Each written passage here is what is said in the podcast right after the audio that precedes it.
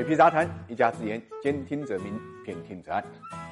路通则财通。近日呢，国家发改委公布了关于粤港澳大湾区城际铁路建设规划的批复，同意在粤港澳大湾区呢有序实施呢一批城际铁路项目。那么这个消息一入场呢，就直接导致了当天的恒生指数的直线拉升，成为呢恒生指数最近呢转强的一个重要的契机。我们来看一下这份规划，分为近期建设和远期建设。近期呢是二零二零年至二零二五年实现大湾区。铁路网络运营及在建里程呢是四千七百公里，全面覆盖呢大湾区的中心城市、基点城市和广州、深圳等重点都市圈。远期建设呢是二零二六年到二零三五年实现大湾区铁路网络运营，在建里程达到五千七百公里，覆盖百分之一百县级以上的城市。批复显示啊，近期建设项目总投资大概是四千七百四十一亿元，资本金比例是百分之五十，大概是两千三百七十亿元，由广东省和项目沿线。地方呢，使用财政资金等出资，并按照市场化的原则，积极吸纳社会资本参与。从古至今啊，经济的发展呢，都与交通有着密切的联系。随着城市群和都市圈时代的到来，轨道交通更是成为经济发展的硬件设施，不可或缺。那么如今啊，粤港澳大湾区啊，城际铁路建设规划的获批，轨道上的大湾区呢，同样也会改变了很多城市的命运。我们知道，粤港澳大湾区呢，是由广东省、